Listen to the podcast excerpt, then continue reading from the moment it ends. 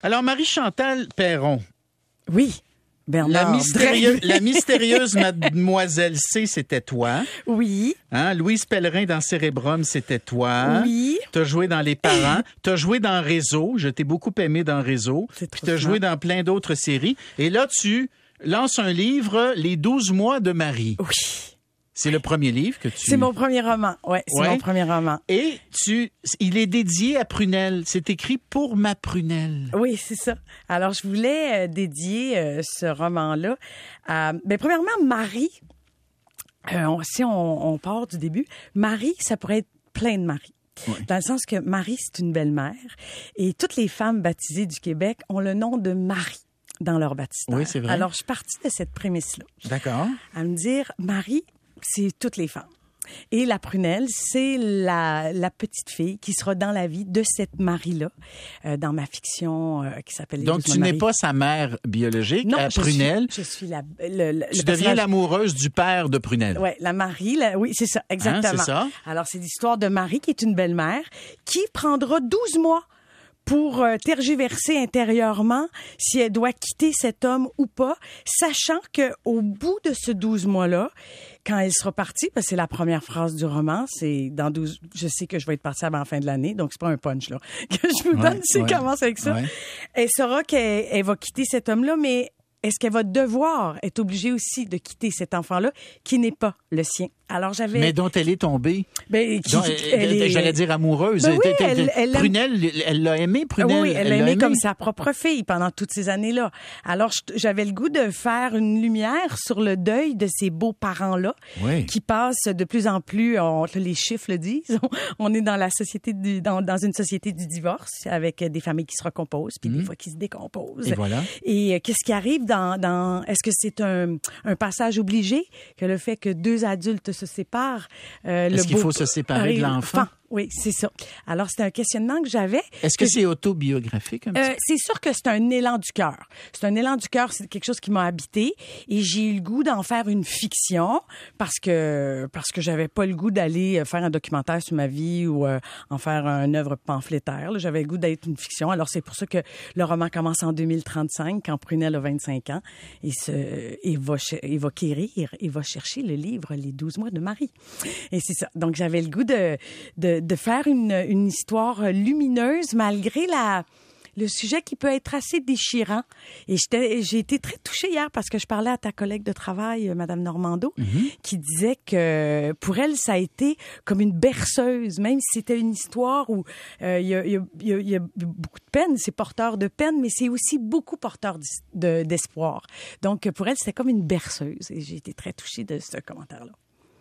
Mais je te relance. Relance-moi. Est-ce que c'est une, est-ce que c'est une façon pour toi, ce livre-là, d'exorciser une peine, une douleur, une tristesse que tu as vécue? Euh, c- pour moi, ce projet-là d'écriture a été effectivement une, euh, un projet où j'ai mis en lumière quelque chose euh, où je me sentais complètement euh, impuissante Oui. et euh, sans, sans du tout faire le clan des gentils, le clan des méchants, les méchants rencontrent les gens.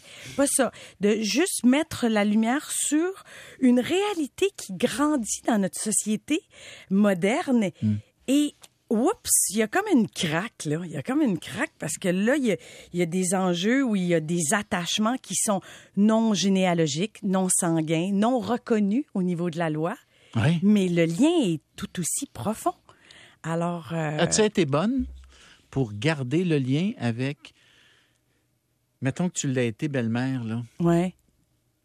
Les enfants euh, que tu as côtoyés, que tu as appris à aimer et qui se sont attachés à toi et qui malheureusement t'ont vu partir de leur vie, est-ce que tu as réussi, dans certains cas, à garder un contact avec eux, avec elles? Euh, n- ben non. Non? La vie change, on s'en va. Il y a des, il y a des relations que, qu'il y a aussi, c'est plus court. Ouais. Euh, t'as moins le temps de C'est t'attacher, sûr. les enjeux sont différents. Mais c'est-tu Euh, possible, tu penses? Ah, Je sais pas, c'est ça ma question dans ce roman-là, c'est que finalement, euh, ma fiction Prunelle revient beaucoup plus tard, mais euh, dans la vraie vie, est-ce que c'est un passage obligé qu'on doit renoncer à un attachement qui était tout aussi euh, profond que peut l'être même quand c'est ton propre enfant, à mon avis. Tu crois? Ben moi, je pense que oui. Je pense qu'il y a des attachements, euh, peut-être p- pas tout, le- Pas, pas- Tout- pas dans tous les cas, Ah non. de tous les mais dans cas, certains mais il y a cas, ça peut certains arriver. cas Oui, que oui. je peux pas m'empêcher de dire que c'est aussi signifiant euh, chez l'adulte euh, que son attachement est aussi profond. Dirais-tu que c'est un livre, donc Les 12 mois de Marie, euh, par Marie-Chantal Perron, c'est elle que vous entendez. Dirais-tu que c'est un livre pas juste pour les belles-mères, mais aussi peut-être pour les enfants qui ont vécu un attachement avec une belle-maman Ben là, hein? et qui l'ont vu disparaître de leur vie et qui auraient peut-être le goût de les retrouver des fois? Ben, j'ai déjà eu là, en ce moment des témoignages par Oui? rapport à ça. Oui, j'ai des gens qui m'ont écrit puis qui m'ont dit qu'à la suite de la lecture des 12 mois de Marie, ont repris contact avec euh, leurs beaux-parents. Ah oui? Ouais, j'ai eu ces Ça, tu me, témoignages-là. tu me le dis avec un, un visage euh, très lumineux Ben, et c'est un parce très que, large tu sourire. sais, moi, c'est- ça fait 30 ans que je fais ce job-là, OK? Puis je suis... Quel job? Ben, être une actrice, une créatrice, Ouais, ouais. puis tout ça. Puis je pense que la chose qui est la plus belle en tant qu'artiste, c'est toucher l'œuvre utile, avoir l'impression de changer un peu d'affaires ou avoir être un baume sur le cœur de, de- des gens.